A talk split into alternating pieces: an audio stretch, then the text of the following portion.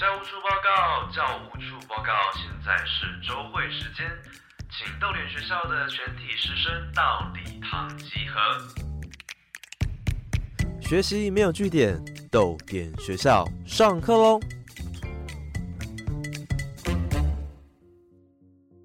人间失格的主角大庭叶藏，因为太废，快要退社了。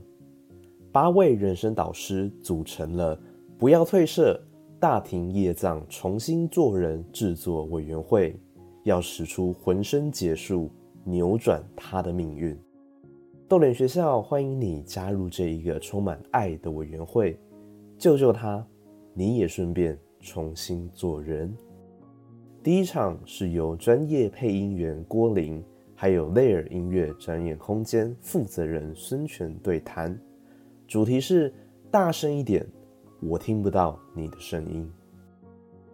那我们首先先来聊一下哈，就是对于《人间失格》这本书，大家有看过吗？《人间失格》，我们调查一下好不好？看过的请举个手。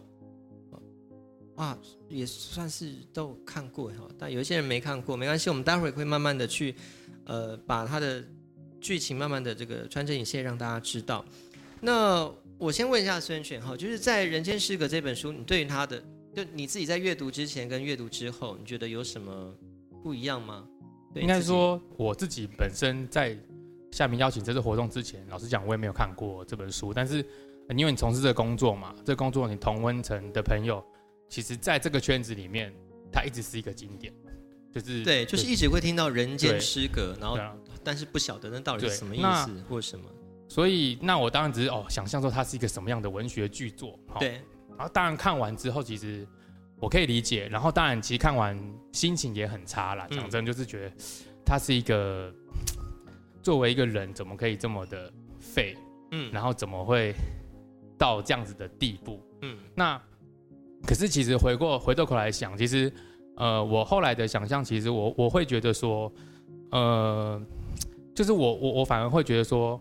我会好奇，我的想象会好奇说，在什么样的他的人生的哪一个历程中，嗯，他的什么什么原因会造就他这样子的一个人格？好像有什么因，所以才造成这样的。对，应该是这样讲，就是说，呃，我我我有我有小孩啦，我两个小孩，嗯，所以其实我现在做什么事情都会想到怎么教小孩，嗯，那你看这本书也是会觉得说，哎，那我要我我我平常怎么样去避免对发生这样的一个因？对，让孩子们没错。那所以其实我会很想象说，或许如果在他成长的不管哪个过程，有一个人可以呃拉住他或帮助他，嗯，会不会就是说他也许会有不一样的路？嗯，对。那再来，其实另外一方面，其实也会讲说，呃，其实我们也会避免说看完这样的东西，其实我们还是会避免说。我觉得他如果这样的人在你我们自己身边啦，嗯，我其实我们都可以很容易的指责他说啊，干就是一个废人，对，三十几岁那天喝酒，他妈都要都是这样当他老婆的女人的钱，对对对，那渣这样，他就是一个废人。可是其实我们应该要试着说这么片面的去判断或是去评价这样的，你可能每一个人的成长历程都有一个脉络，嗯，造就这样子的一个。结果啦，对我觉得这个是值得我们去嗯思考的一件事情。它有一点特别，是就是也有专家指出啊，其实大庭叶藏这个人，他其实呢并没有好像找不到所谓的因这件事情，因为他在很小很小的时候，他就已经有一个所谓的表象这种东西，他会去呈现所谓的假我，然后把真我给放进自己的躯壳里。那这个东西是嗯。对，他在很小时候就发生了，所以待会我们也会聊到，就是在我们呃他的儿童、少年跟呃中年时期，跟我们两个有什么共通点？那我可以先跟大家分享一下我自己关于《人间失格》这个这本书呢，我我是有什么的想象？就一开始“人间失格”这四个字，我就觉得说，因为它是我小时候就出现的词汇，那一开始是看到它是在日剧里出现的哦。那当然早期的那个日剧是。唐本刚主演的，那不是跟这个小说《人间失格》相关的，但是他同样就是用“人间失格”这四个字。那“人间”就是指人类的意思嘛，就是在日文里面称为人类；“失格”就是失去资格，所以它的中文翻译叫“失去生而为人的资格”。哦，是以这样子作为一个 title。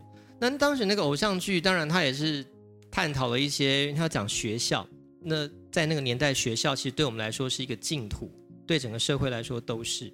所以它里面探讨了包含就是师长啦、家长啊，还有这个学生之间的，不管是恋爱关系或是心机关系，各种很奇怪的伦理的崩坏。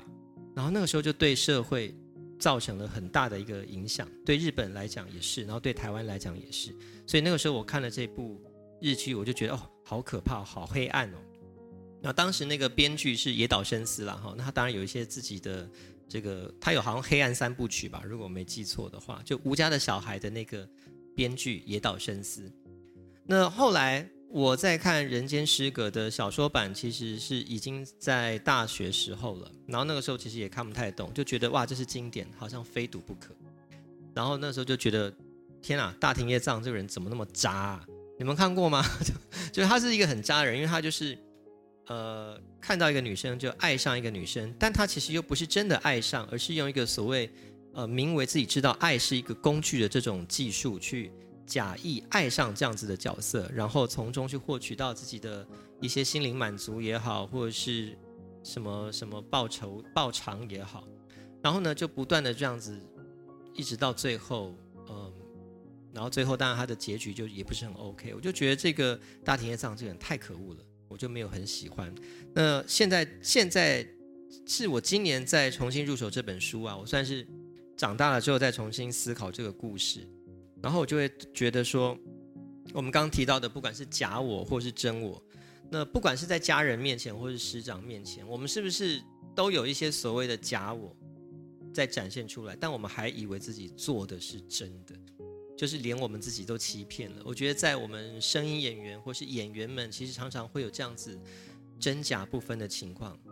假我这一块，其实呃，应该说就因为假我他好像是从一个小儿科的医师对衍生出来的嘛。对，那我看其实蛮有感触。其实我有时候就会想说，其实你什么样的教育，比如说，其实有的小朋友。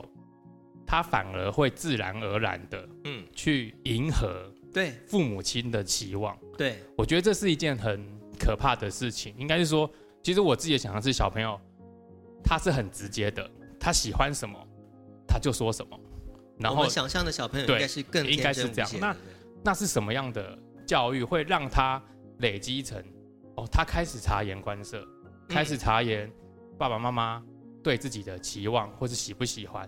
然后去演出这样子的动作，然后去迎合。那我觉得，如果那我开始理解，为什么他从小开始会有这样子的人格的产生？你看他这么小就感受到这件事情，嗯，那他长大就一直累积，一直累积，一直成长，这个基因就一直成长，一直成长，然后变成了一个，就大庭叶这样长大后的的样子。有可能对对对，那我我觉得有可能会是会会是这样的一个过程啊。对对对。我现在马上来读一个我们刚刚讲的大庭叶藏，他为什么会有这样子的一个契机？就是他小时候的一个故事。我来读这一篇，他当时他的父亲要出远门，然后要去买礼物的这一篇。然后他他就是觉得说，那父亲要买礼物给他，但他好像不想要，但他会怎么做回答呢？怎么做回应？哈，我的父亲因为必须一直去东京处理公事，而在上野的樱木町拥有一间别庄。每个月有大半的时间都住在那间东京的别庄。当父亲回来的时候，总是会带许许多多的伴手礼送给家人或是亲戚。总之，看起来好像是父亲的兴趣之一。某一次，父亲出发去东京的前一晚，他把所有的子女都叫到起居室，他面带笑容，一个一个的问他的子女：“这次回家想要什么礼物啊？”哈，然后把子女们的答案一条一条全部都写在随身的笔记上。父亲平常其实很少对子女表现出这么亲切的一面。他问我：“叶藏啊，哎，你要什么东西啊？”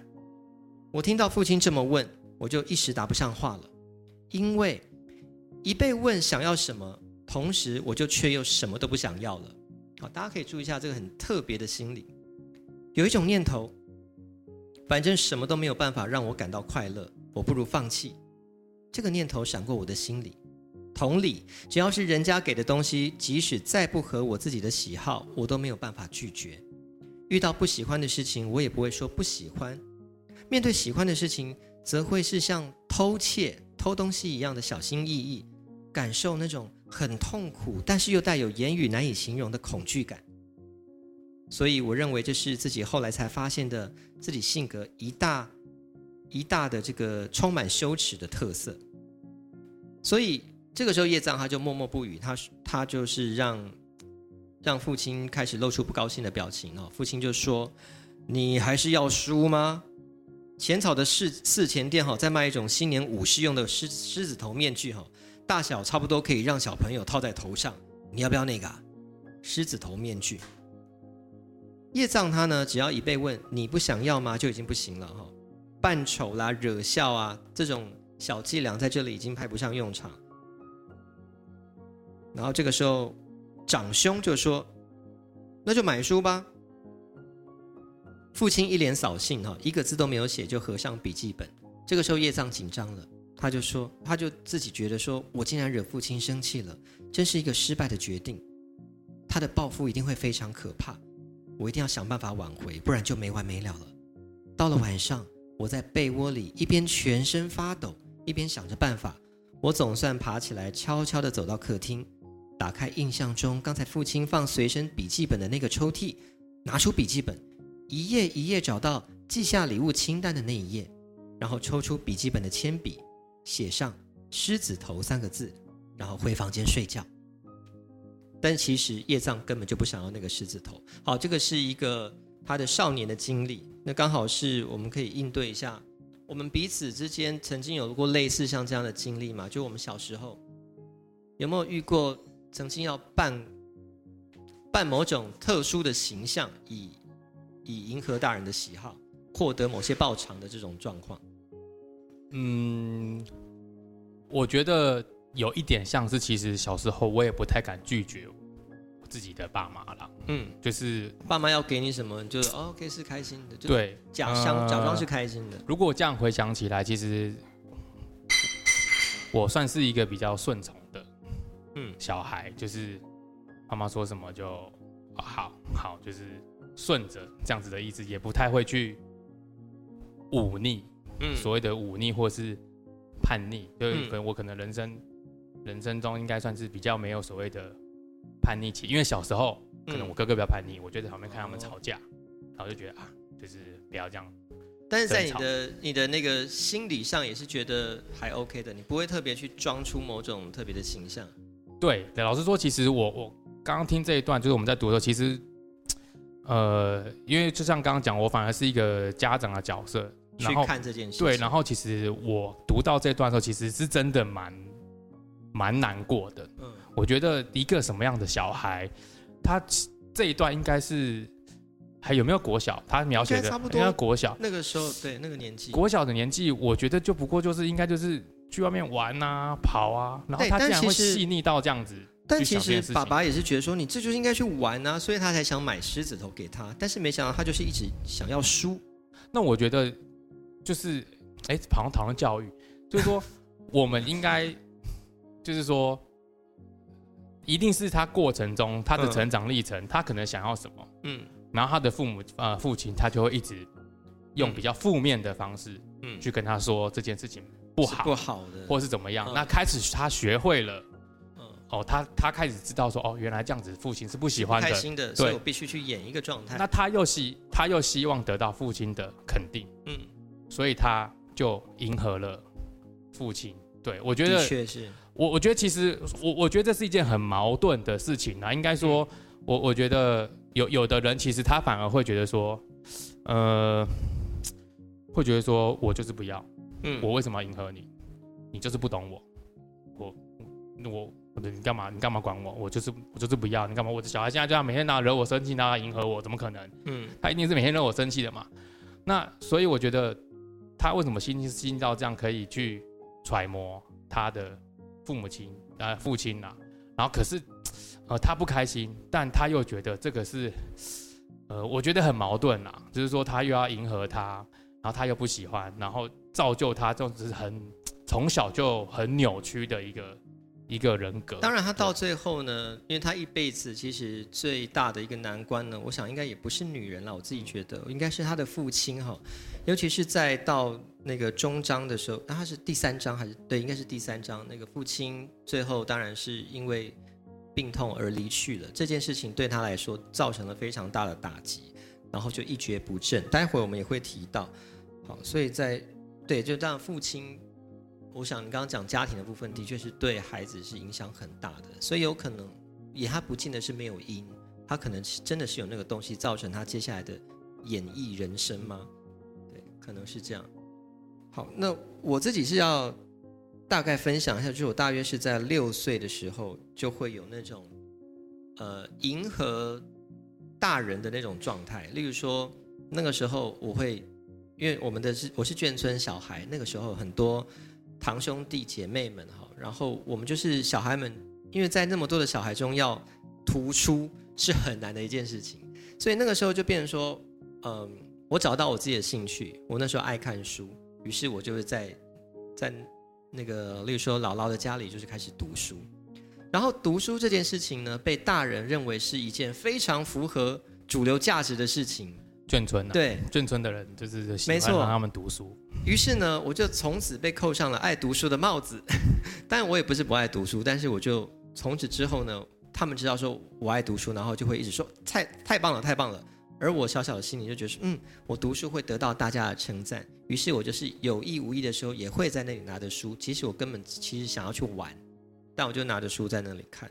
所以这是我印象很深刻的一个状态。然后后来呢，家长甚至，例如说爷爷，他们就会，呃，买很多当时流行的读者文摘啊，或者什么书呢，就教我一个字一个字的认，好像也是一件好事了哈。那我自己也不排斥，只是我开始有这个印象，我懂得迎合大人是从那个时候开始的。对，其实我，呃，我们在讨论过程，其实迎合这件事情，呃，比如说我们现在做，我我觉得我自己是比较大，比如说这几年或者从事这工作之后，嗯。才开始觉得哦，我比较不在意其他人的想法，嗯，就是比如说我们做这个行业嘛，那其实你比较，比如说你回家或者长辈就会说啊，过年嘛，嗯，哎，生意好不好啊？哎，怎么样？就会觉得哦，我不想解释这些，对不对？就是我讲了你也不懂，对，那你才会慢慢觉得其实你不 care 这个了，然后不太在意别人的眼光，嗯，那我们现在可以很轻松的这样讲，可是其实你回过头来想。其实自己学生时期，嗯，他我我记得在书中，呃，他有一段我觉得很有趣，就是他好像喜欢装笨嘛，对，他喜欢装笨，然后不是有一段他就把吊单杠，对，把自己干嘛苦情的小丑，然后跌倒，然后大家笑他，对对，然后他就觉得说，哦，他好像得到了在班上就大家觉得哇，好可爱，好，然后回想，其实我觉得我学生时代好像也干过这种事情，就是说，呃，但不一定，就是我觉得也是某种状态，就是。好像要让觉得，哎，我很好笑，嗯。嗯，然后觉得，哎，你这个人好像蛮好笑的，对，是好相处的，对对，好相处的，很好笑，然后大家就会，呃，跟你交朋友，对，交朋友，或者玩，或者肯定你。那我我就觉得说，哦，在学生时代，其实大家好像都会，嗯，去找到一个自己的那种定位，就是会希望同可以被同才对。给认同，给认可。然后我就想起来，我们像上周末有学生，最近是暑假。暑假呢，那就是会有学生的惩罚在那边办嘛，嗯，然后其中一首歌有一个人唱歌，然后有个唱歌，他唱之前他就说我这首歌要献给某某某，嗯，那他就说，啊，我知道你很在意大家的眼光，呃，但希望你不要在意，那你是一个很棒的人，巴拉拉，那我就觉得哇，我在那边听我就觉得哇，你才高中，哦，你就有这样的智慧，然后我其实很感动啦，很早就觉察，他才高中，那时候高升高三嘛，我就觉得你好，你真的。很不容易。那他讲出，当然我们只是在旁边做工作。那其实他会讲出这样，也许他在学校可能受到了什么累积，对，会累积，他才会希望用这样的方式来鼓励他嘛。因为照理说，高三应该是最需要同才认可的时期。对对对，所以其实我我觉得，比如说现在我们会去跟好年轻人，或者说高中啊，你不要啊干嘛管他，跟嗯不要 care 他。可是我们讲可能很轻松啦，可是你在当下。也许他就是很难抽离那一个状态。我觉得这个是真的很难不在意的。我们必须一直对自己不断的灌输心灵鸡汤嘛，或什么的哈。这我觉得这个不管是放到现实世界或是在那个网络世界也是一样的哈。有时候我们会太在意某些言论，然后导致说我们做东也不行，做西也不行，发表什么东西都不行。这个时候真的是要一直不断的告诉自己，我是可以的，我是有言论自由的。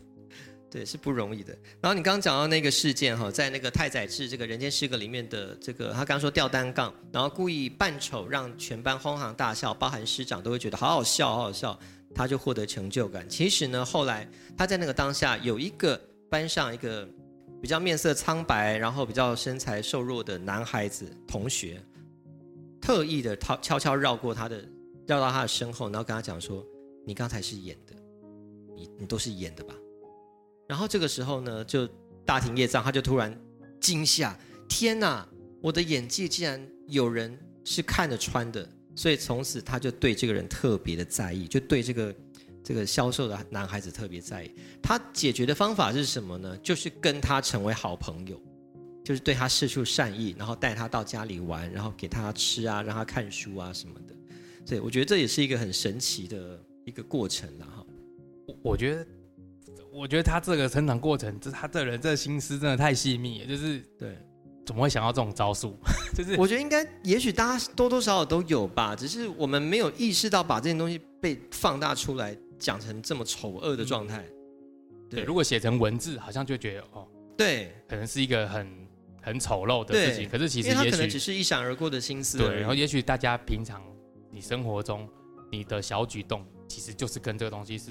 对一样的一个方式，因为我们每个目的每个举动都是选择嘛。那你选择，例如说你要在社群软体上呈现什么样的姿态？例如说你今天拍了一张照片，然后说嗯，我最近又发胖了，但其实瘦的要死。那其实也是一个某种你想要告诉别人你现在的状态是什么？对，那也是一种所谓的假我的状态。陶乐斯、袭人、稻草人、狮子，他们后来怎么了？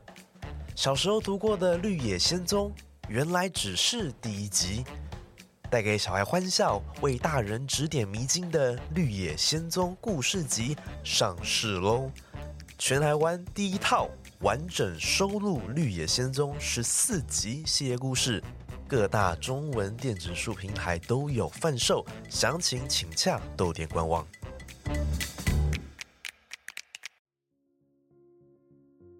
好，那接下来我们来提到，就是往上走哈，少年时期，他在少年的时候啊，他为了赶流行吧，或者什么的，他觉得加入非法组织这件事情是非常有趣的，也不是有趣，他会觉得有点酷，然后有点游走在危险边缘这件事情，就是很潮，现在就是很潮啦，很潮，很潮啦。对，然后这个你有类似的经验吗？你的成长过程？哎，讲这样子好像可以讲吗？可以讲吗？可以讲吗？就是哎，可以讲吗？不要录就可以讲，可以可以讲吗？对啊，就是如果你要讲政治一点的，就是有没有？如果现在的状态，嗯，那可能在某一个族群里面支持某个群众是吵的，对不对？它是一种状态。那可能前可能比如说十年前，你你。呃，例如参加太阳花，对你，你高升改到高升啊出头，这样可能是潮的，嗯，但其实当然它有它正面的意义，它有意义。那可能十年之后，这个世代长大了，然后换另外一个世代，他感觉到被剥夺了，然后他他又觉得说，呃呃，另外另外一个诉求是是是一种流行，是一种是一种潮的，对。那我觉得这个是。呃，这是一种现象啦。嗯，对，这是一种现。那当然，我觉得对政治来讲，这也是一种操作嘛。这是对，呃，你说政治之下的这些心态是可以被操作的。对啊，这是一种操作。他当然现在网络很发，他可以用很多方式去让这些事情看起来，呃，好像感觉是一种流行。不要像老人觉得哦，政治都是很，嗯，很很很黑暗，然后你要看起来他是。包装的很包装嘛，所以它其实也是包装，包装的很漂亮，然后可是其实里面是空的，嗯，对不对？那其实他就很多人可能只想知道表面，他可能不想去思考说，对，哦，我的国际观到底是怎么？现在实际上到底是怎么？我连乌俄战争发生什么其实都不知道，对，对不对？然后可是他就被一个某种政治的力量，他就觉得哦，反正就是这样，对对。那我觉得支持这件事是对的，而且是可以被得到称赞的，没错，于是我就支持他了，这样。那我来读一下这一段哈，就是他在少年时期的时候加入所谓的共产主义读书会。有一天，觉木带我参加了一个共产主义读书会，是一个秘密研究社团。对类似觉木那样的人而言，共产主义的秘密集秘密集会也不过是之前东京向导的一部分。觉木把我介绍给那些所谓的同志，要我买一本他们的小册子。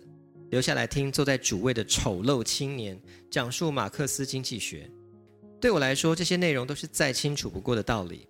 但是人的内心却存在更多令令人难以想象的可怕东西，称之为欲。称之为欲可能还不够接近哦，称之为虚荣心也不够贴切。用色欲两个字并列也不够，我也说不上来。总之，人世间的底层不仅有经济。也存在着各种近似鬼怪志异等等哈。那对于害怕那些故事的我来说，在认为唯物论就像水往低处流一样，故顺应自然的同时，又没有办法光靠唯物论来解放自己的恐惧。睁着眼睛看向一片绿意盎然，感受到充满希望的喜悦。尽管如此，这个集会。我却从来不缺席，场场都到。我会看着那些同志们个个板着脸去讨论那些一加一等于二之类的简单理论，就会让我觉得很好笑、很滑稽。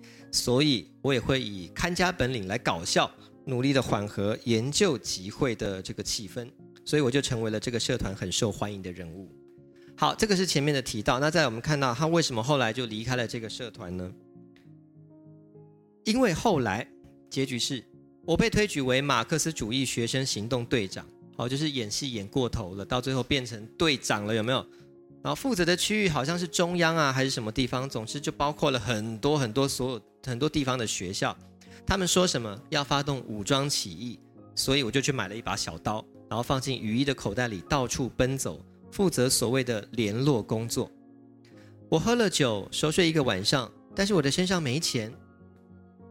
更何况呢？这个党，这个党呢，还不断的指指派任务，就这个集会还不断的指派任务，让我连喘口气的时间都没有。我衰弱多病的身体再也吃不消了。一开始我只是对违法有兴趣，一时觉得好玩，所以才协助下这个运动小组。没想到弄假成真，好，大概是这样子。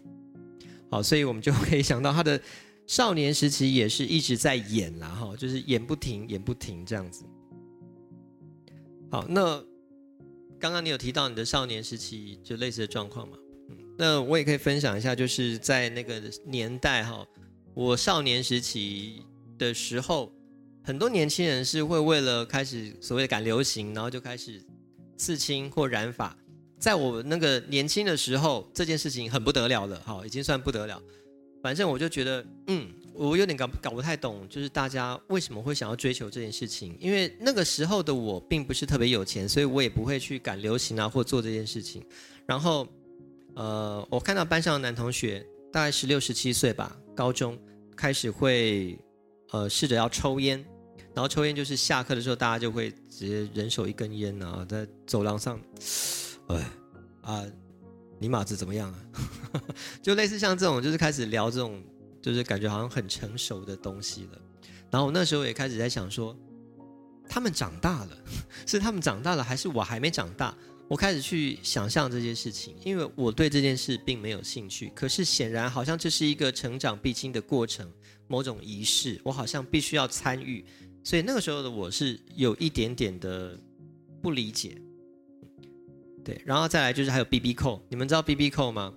就是那个时候刚开始出现，然后会在腰际开始响。它刚开始出现的时候呢，班上同学就大家人手一个，啊，就是放在腰间，然后上课的时候就会哔哔响，然后下课的时候就会冲去这个公共电话，开始忙着好像要打给多重要的 会议啊，还是什么的。但是现在想一想，就觉得说，其实那就是一个成长过程。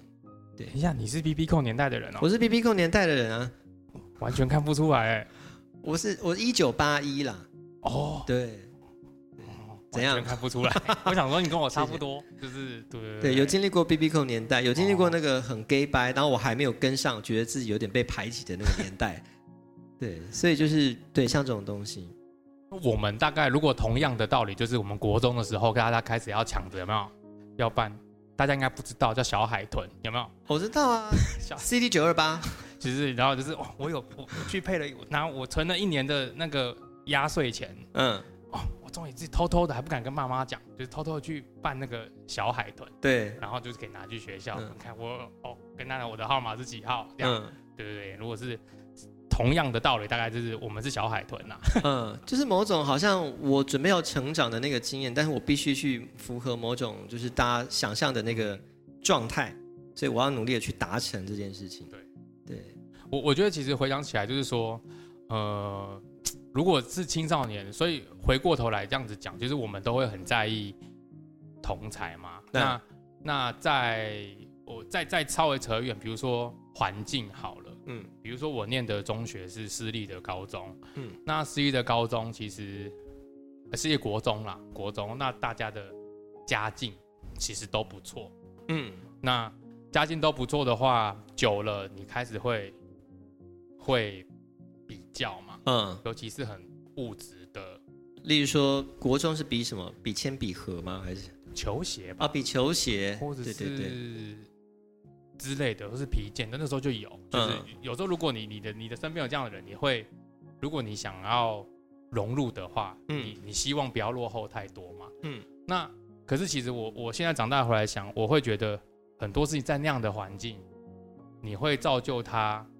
缺乏同理心，嗯。对他他会认为这个东西是很理所当然的啦，他没办法去体会说，比如说像大庭叶这样，嗯。如果是他这样的状况，他没办法体会说有的人的心思或是他想事情是是这样，嗯。那会造成无形中会造成在那个阶段其实很多其他人的伤害了。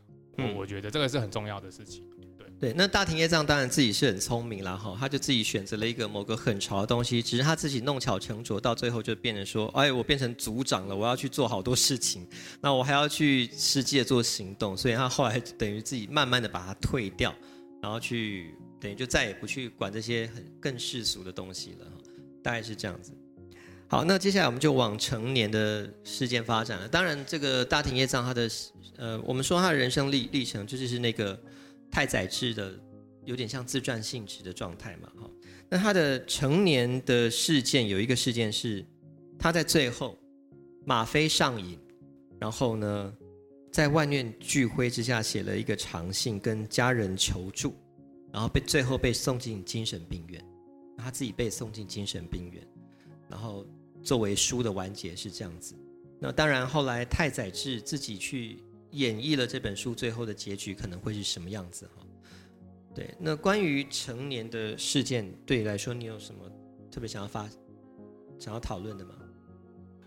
呃，其实我觉得整个成年过后，他就完全的失控了啦，可以这样讲。嗯其实就是他已经没办法，嗯，等于越越陷越深嘛，越陷越深，越陷越深。当然，我们中间跳了很多段了哈，就是他，例如说跟女生的嗯一些关系，然后为什么到最后会走到必须去注射这个吗啡，然后他反而还上瘾了这样子。而且再废一点，他还跟给他吗啡的人嗯就是发生关系嘛，嗯，对不对？就是他可以做到这样，就是为了要得到吗啡，对于是跟他发生关系。那我我有时候觉得这个，嗯，在女性这部分，嗯。不知道是不是这种她特殊的才能，她的魅力，对她就是有这样子的，嗯，而且她其实没有很主动的去对。做这件事情，对，她是很自然而然的，可能她就是散发着一个气质，对，让女生就是喜欢对他，她就是会喜欢他对，，而且她有一个本能，是她完全理解这个女生应该是对我有意思，我完全可以看得穿她的一举一动，都是目标就是我。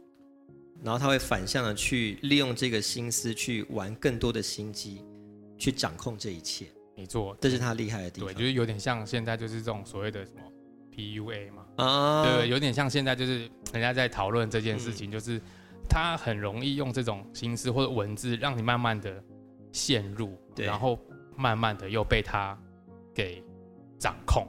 嗯，对我觉得这是，就是他对于人性观察非常非常独到，应该说他就是有这样方这方面的一个从小累积的一种才能吧。才能吗？我也不晓得，但但我们可以，他前面有一些文字有讲到说呢，是这个大庭叶藏他本人就是外貌是很好看的，他有自动能够吸引女人的一种魅力哈，所以当然我们后来在看这个影剧的改变的时候，他都是找帅哥，找大帅哥，例如说小栗旬，那找小栗旬来演他，就是任何男生女生都会爱的这种状态哈。那呃，刚讲到最后就是精神进进入精神。病院这件事情，哈，那我当然是因为以演员的身份来讲的话，我会有一些东西想要跟他做连接，所以，呃，我们会像我我自己的习惯是，我会跟角色做一些连接，他的某些东西跟我可能相通，我就会把这个东西去放大，所以他刚好有一个事件跟我的事件有一点点像，那我当然会稍微改变一下跟大家分享，哈，就是，呃，例如说我身边有一个很亲近很亲近的人，那他当年是因为失婚。然后肩负这个照顾儿女的压力，然后再因为他又车祸造成身材就是臃肿啊，然后就对自己越来越没有自信，但他还是有儿女要照顾啊。然后后来就是在他家人的帮助之下，回到老家去，可能帮忙照顾这样。但是我觉得像这种万念俱灰的状态是有点难以回复的，因为他后来就是压力大到他可能也靠吸食毒品，但是又没钱买毒品，所以他就是吸食强力胶。然后就是让自己呈现在那种迷茫的状态，然后后来有一天他终于忍不住，他就再也压抵不住抵不住压力，他就割腕自杀。那可惜的就很很，当然后来有被救回来了哈。那救回来他也是疯了一阵子，就是他也有抑郁症嘛。然后那个当时忧郁症这还是很新的名词。然后被救回来的时候，很可惜，就是他的孩子其实有看到这个我很亲近的人，他其实是。看到他自杀的状态，所以其实也对这个孩子造成了很大的影响。那当然是我就是看到这些这个后来看到大庭叶藏的故事之后，我就有很深的同理感。我就会觉得，其实有一些人他也并不是不想被救赎。我自己是相信，也许叶藏他本人心里面某个深处是希望能够被救赎的，他也是希望能够变好，他希望回到故乡，然后父亲仍然健在，然后。也许一切都从来都没有发生过，这一切的荒唐的起源从来都没有发生过，他可以从头开始。所以我自己在想象，他也许在，呃，故事没有讲到，但是太宰治后来是投河自尽的。投河自尽的这个目的是为了让自己能够回到轮回的一开始。我自己是这样想，因为我想要先结束一些，我才有办法从头开始。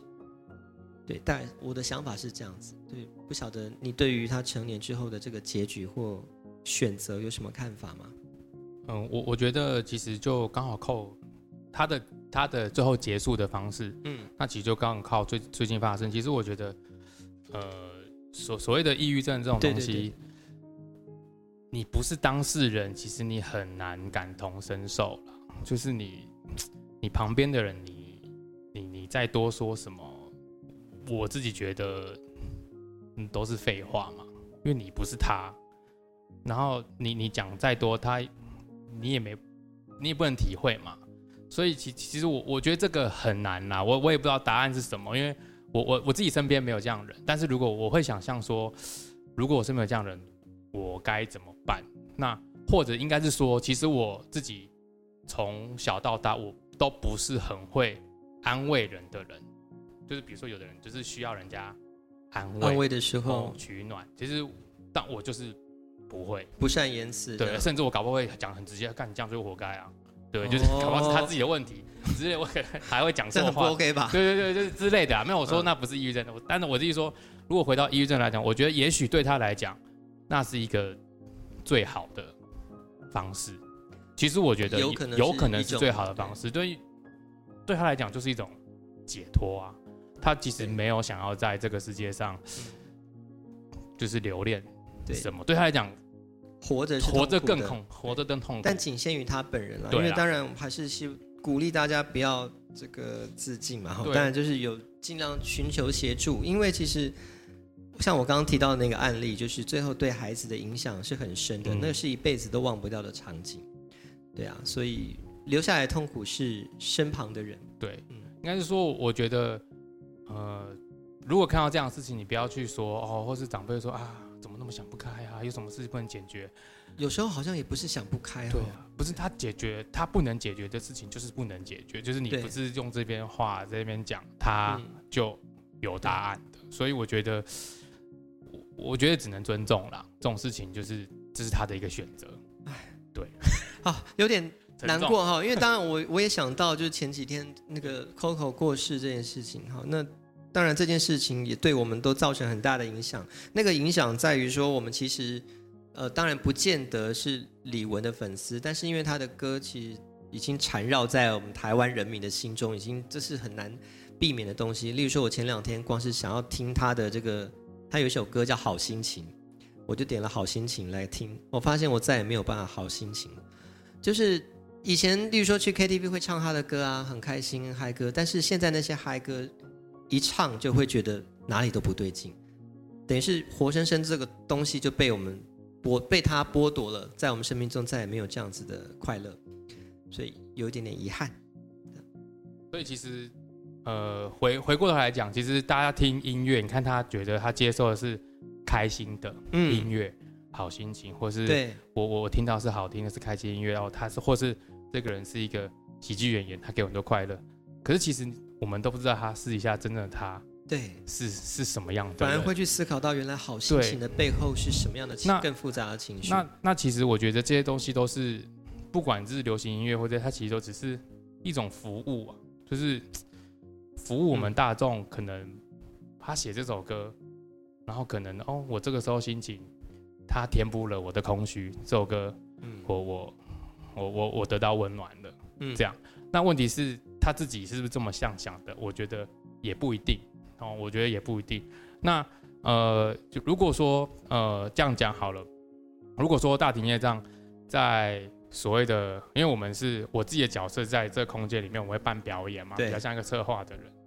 那其实呃，因为我们在反纲，比如说、哦、我们在准备的时候，哦，夏明有听我准备说，哦、如果大庭业障的音乐，嗯他如果是个音乐人，他的音乐会是什么样的音乐？什么类型的，对对不对？例如说用乐团来举例，的。好，那大家很第一时间都可以想到，他这么废，他这么嗯厌世，厌世的人，那就是什么草东啊草东没有派对，啊，伤心欲绝啊，嗯对不对？康斯坦啊，对对，时下年间听的就是比较干厌厌世世到爆，就是这我就是就是被剥夺年轻人，这个歌才可以抒发我的出口。嗯，可是回过头来讲，呃，其实大提业让这个人，他并不会让旁边的人觉得说他是厌世的，，对，他其实是他演的非常良好，对，女人爱他，他就是他又可以观察到每个人的想要东的东西是什么，好、他就可以服务，比如说哦你喜欢这件事情，哦这个女人喜欢这个，我就说这个话给你听。善于察言观色，对，那我觉得其实他如果在音乐产业里面，他其实有可能是一个很高明的所谓的 A N R，大家知道 A N R 是什么吗？我忘记一全名了。A N R 就是一个，比如说今天郭林他被我签了，嗯，我要出道了，这他，出道了这样，然后我是 N R，然后我觉得哦，那你嗯，我帮你量身定做一个人设，是我的人设是我的人设是什么？哦，他可能就是一个，哎，我想一下啊、哦，阳光，呃，哎，什么阳光宅男好，随便啦，随便讲的，对不对？好？那可能所有的音乐都要为这个设计，我可能要戴个窄窄的眼镜，对然后穿短裤，然后所有的呃唱片封面，所有的所有的装帧啊、所有的音乐，它可能都要这样包装都，要服务我这样子对的状态。然后你的 S S N 那个你的社群的发文可能都要这样，嗯，那所以这个东西都是包装。那我觉得大天上他可能这个力这个部分他非常的高明体察这件事情的。他可能可以发现说，哎，这个现在时下，也许这个可能有一个潮流哦，哦，那他可能马上就做这个。他那甚至我觉得他可能可以高明到，他可以做很多不同的，甚至是不相干的，然后他都可以做什么像什么。对我我反而会觉得他可能是一个很厉害的一个，嗯，就是所谓的的 A N R。对了解。对，好，那我现在来读一下那个刚刚他所谓的最后的这个结局的部分哈。那应该如果没什么问题，这也是今天的最后一段吧。好，好大庭业障的结局，不论多么努力工作，因为用药量与日俱增，而积欠了惊人的药钱。药房老板娘一看到我就泛泪，我也跟着流出眼泪。地狱，我想出一个逃出这座地狱的最后手段。如果连这一招也失败，就只能上吊自杀了。我就像是下注证明神明存在般的铁了心。我寄了一封长信给家乡的父亲，老实的招出自己的现状。但是结果比我预想的更糟，等了很久都没有回音。烦躁跟焦虑让我打了更多药。我打定主意，今天晚上一口气打十管之后，我就跳进大河一了百了。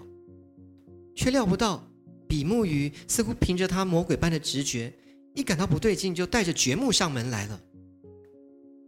听说你最近咳血了。掘木在我的面前盘腿坐下问我，他的脸上却露出前所未见的温柔微笑。那温柔的微笑让我求之不得，我不由自主的别过头，流下喜悦的眼泪。他们把我送上一辆汽车，比目鱼语重心长的告诉我：“总之，你一定要入院，我们会帮你解决其他的事情。”我就像是一个没有自己的意志跟判断力的人，我只能唯唯诺诺的听从两个人的安排，一路摇摇晃晃的。抵达密林里一间大医院的玄关，我还以为这里是一间收留肺病患者的疗养院。有一个年轻的医师异常温和的对我进行检查，并且他告诉我：“好，你就在这里安静的休养一阵子吧。”大家把我留下来之后就离开了。我的前妻梁子，她在离开之前还给了我一个。装着换洗衣物的包袱，然后悄悄的把夹带针筒跟没有用完药剂的包裹偷偷递给我。梁子是不是还以为这只是壮阳药呢？我对他说：“不，我已经用不到了。”好，到此结束。那当然要继续看后面还有一些小结局哈，可以买这本书来来理解。总之，当然那个梁子就是。这个叶藏的前妻哈，他一直以为那个东西只是就不是吗啡了哈，他其实不晓得这件事情。那他们之间的渊源啊，不管是爱情渊源还是什么渊源，大家就看书的话就会理解。那最后呢，总之叶藏是被送到精神疗养院去啊。对他来说，这里就是我就像疯人一样，我失去了身为人类的资格。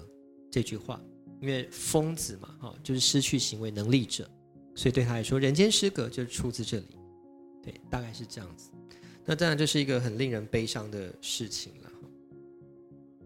好，好，好。那如果 O OK 的话，其实我们今天的这个座谈大概到此为止。那接下来我们就把时间交给夏明，谢谢大家。哎，大家要去买这本书哦，真的，我觉得做的很漂亮，就是小小本的，然后就是。一只手就可以翻。然后刚我们哎，今天这有一些应该有听音乐的朋友嘛，然后这是小，对不对？对。廖小子设计的，廖就是那个拍摄少年的，就是设计师。然后刚好他的那个呃译者，译者是黄大旺嘛。那黄大旺就是也是就是在也是音乐圈音乐圈、独立圈，他是一个也是很独特的存在了。所以说，如果大家写说，就算你有了，我觉得小小本能，就是如果做捷运、做做工、坐火车，你也可以。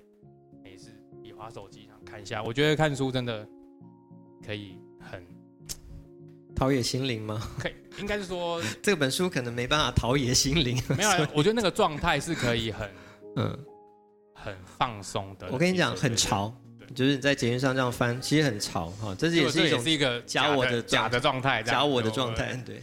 然后旁边人想说，这个人在那边装什么？还还看，还一定要看太宰治的《人间失格还看反的。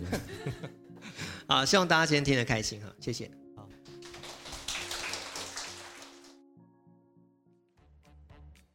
生而为人，不该胡乱抱歉。太宰治《人间失格》纸本书、电子书同步上市，赶快到你喜欢的通路购买哦。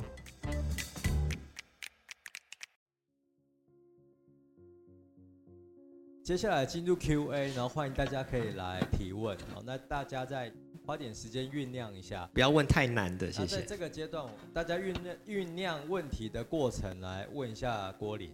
好，呃，因为刚才孙权其实有谈到，如果说在音乐的产业嘛，然后呃，这个大大庭业障，它可能是一个音乐的 A N R 啊，这很棒的一个企划角色。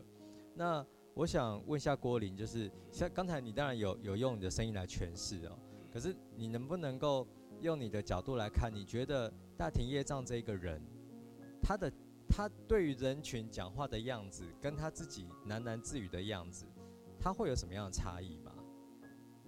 你觉得他的声音的表情会因为他的受众不同而有哪样的改变呢？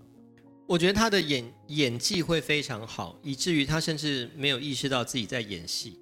呃，例如说我们平常在讲话的时候，我们大家都有这个同样的应该有共同经验啊。例如说你在讲电话，你在对男朋友或是女朋友讲电话的时候，一定是喂宝贝啊，哎今天晚上要吃什么啊？要吃要吃铁板烧，好啊。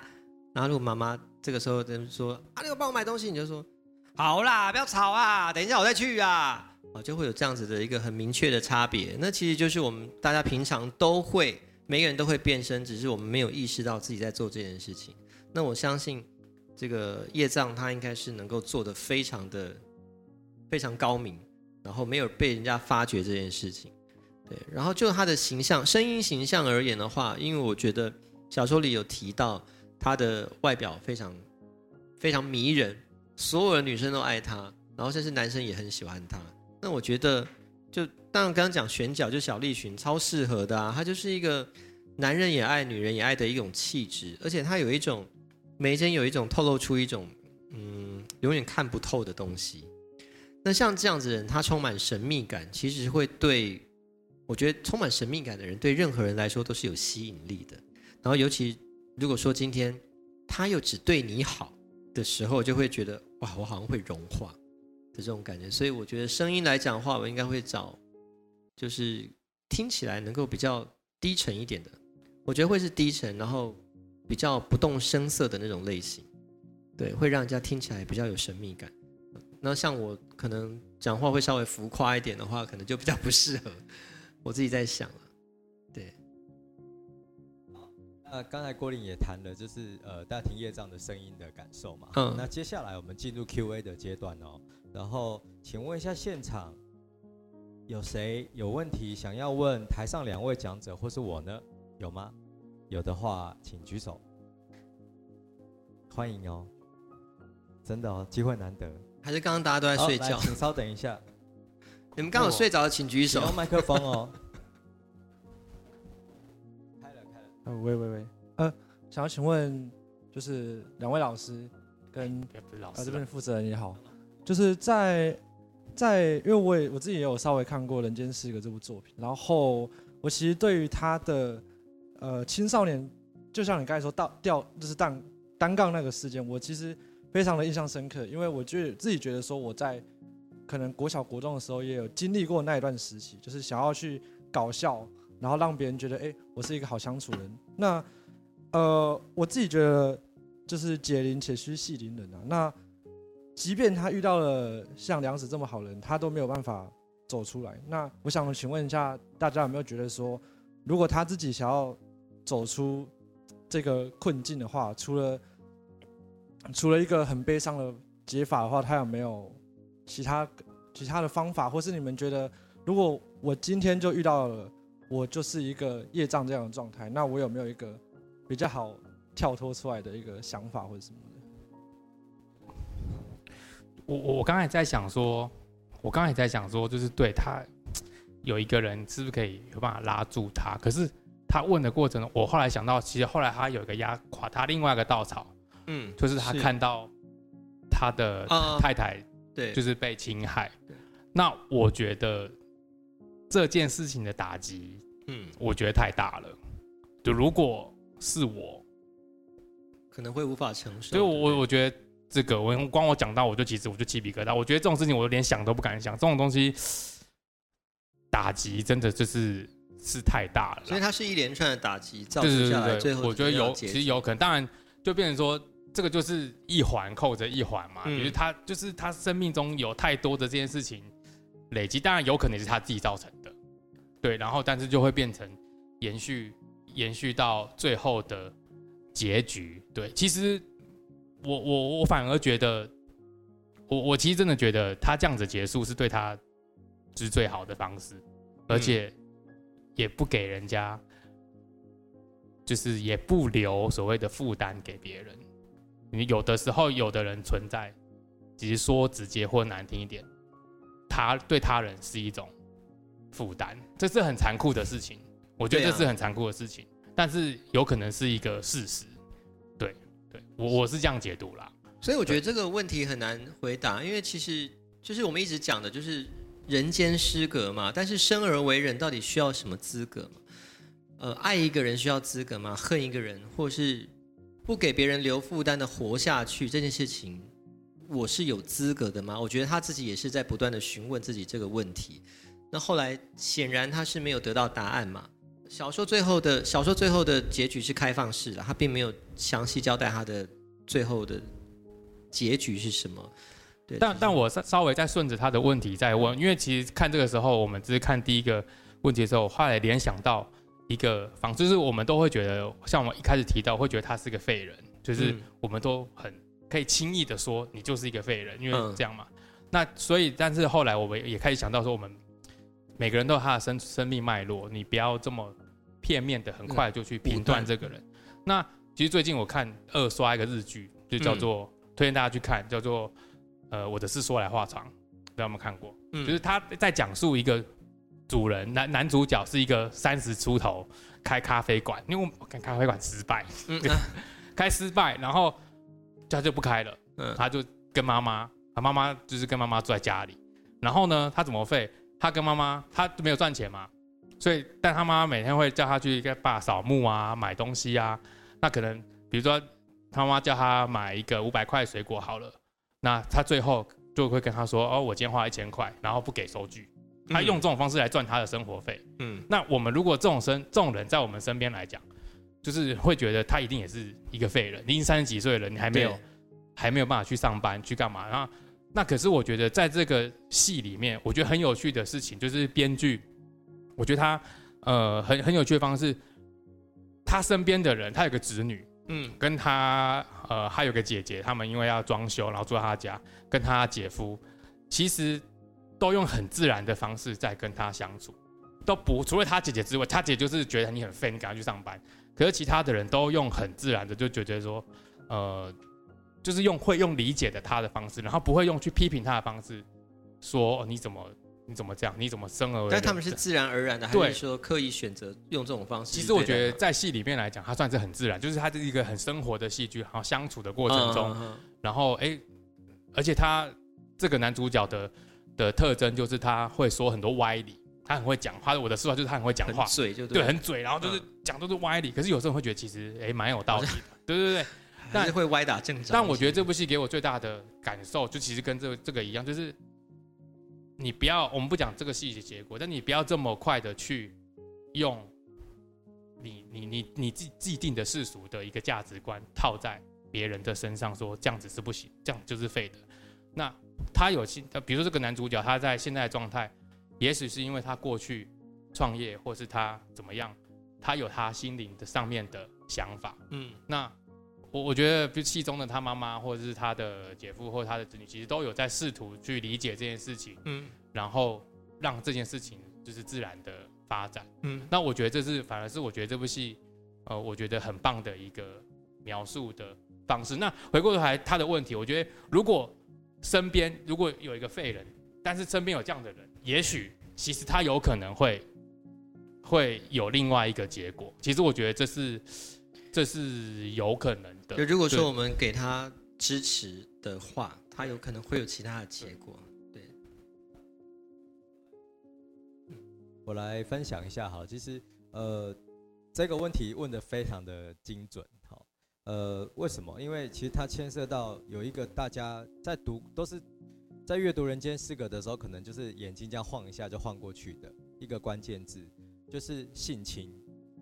大庭业障他是一个性侵的受害者，他在儿童的时期就被他的这些佣人们，呃施暴了，但在这个小说里面，他就是轻描淡写的写过去，所以当大家在讨论人间失格的时候，几乎是没有人在讨论他的性侵受害者的这个角色。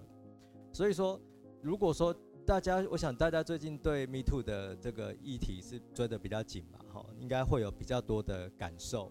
有些人会问说，为什么事情过了这么久，你才要你才要讲出来？好，那那你现在讲出来是有什么原因吗？好，是想要蹭什么吗，或是什么？但事实上，有些人他就是需要花这么多的时间，他才能够鼓起勇气去描述，或者是把当时候的现场的状况重新再讲述一遍。那你就可以想象说，其实他他他又是这么敏感的人，然后在儿童的时期就遭遇到这样的对待，他绝对不会好过的。所以我觉得在阅读《人间失格》的时候，或许也该是时候。重新去思考，说一个性侵受害者，他是要用什么样的面貌，然后让大家看见他是好的样子。哦，那如果说他无法振作，就是这么废，他是故意的吗？哦，我觉得这个是一个很好的问题。或许大家真的也可以从这样最近的 Me Too 的气氛，重新来读《人间失格》这一本书哦。那我想邀请大家先看一下这个投影的这个画面。这个是我请桃园的漫画家哈画的这个呃人间失格的封面哦。那其实我这次要做这本书的概念就是，我觉得人都戴着面具，尤其是在现在的社群媒体时代，我们都会希望别人看到我们好的样子，就算我们想要耍废，也必须是套上滤镜的耍废，不会是那种纯粹的的泼上去而已。但是如果说今天我们外在的形象跟我们内在的形跟内在真实的感受，它已经是完全不同的状态了。你甚至可能照镜子都觉得，哎，这个脸为什么好像不太像真正的我？因为它没有套滤镜啊。一旦遇到这种状况的时候，我们还能够就是这么轻松自在，然后每天开开心心的吗？我觉得这是一个困难的事情。所以说，后来我在在思考这个这一本书的诠释的角度的时候，我就是用“摘下面具”这四个字，因为我觉得它就是跟我们当代的困境有关。我们每个人都在形塑出某一种形象，然后这个东西是被内建的哦。每个人都已经习惯这件事喽。为什么？你会发现到说，就连大学生因为白饭的问题，然后跟人家吵架了，都要写公关稿。你没有想到这件事情其实有点荒谬吗？几岁的人要写公关稿？他是盈利单位吗？要写公关稿？我连开一个热炒店也得要开公关稿。公关这两个字是哪里来的？这个事情是很可怕的，它已经影响到我们很深很深了哈。可是其实一般我们在生活当中是没有这个时间思考这种。有点可怕的问题的，好，就算遇到了，我们也就这样带过而已。可是这些问题，它迟早会一直纠缠我们，不会放。哦，所以我觉得，呃，也趁着同学的这个提问，然后让我可以稍微说明一下这次的这些设想。那，呃，我觉得关于这些，呃，可能，呃，这本书里面，我特别在找精神科医师来写这个导读，就是因为我我觉得这已经不是说用用感性的方式来。可以简单的谈的事情哦，所以说呃，我们我现场有放一本有开的，所以等一下你们也可以直接去看那个精神科医师他是怎么样诠释呃大庭业障的这个角色。但无论如何，我觉得呃滤镜是我们可以选择套上去的哦。那其实也不是只有一种滤镜可以选，我们的人生有各种不同的选择。好，今天如果你真的很想耍飞，那就废啊。我也是常常哎，我爸妈在这边，我不能讲这个。你还好啦，我也常我也常常就是在在在工作的时候也是花很多时间看 YouTube，也不想工作，这是都很正常的。但有时候也是有郁症乏力的时候。可是的确，现代人的生活环境是比较辛苦的哦，因为我们的我们要面对外在的凝视，真的是太多了哈。所以说，如果你真的觉得心情不好，或者是需要有一些协助的话，也不用客气好，就是真的可以去找一些智商或者是精神科。然后的的去问一下专业的协助，我觉得现在大家应该都比较开放，可以来来寻求这样的资源。对对对，哦，突然间有点进入卫教的那个，对对，我就觉得蛮好的，因为我觉得是蛮重要的。他必须要被被提出来被解决。大家希望大家都不要有心理上面的问题，但如果真的有的话，就寻求协助。对，好，感谢同学的提问，太好的问题。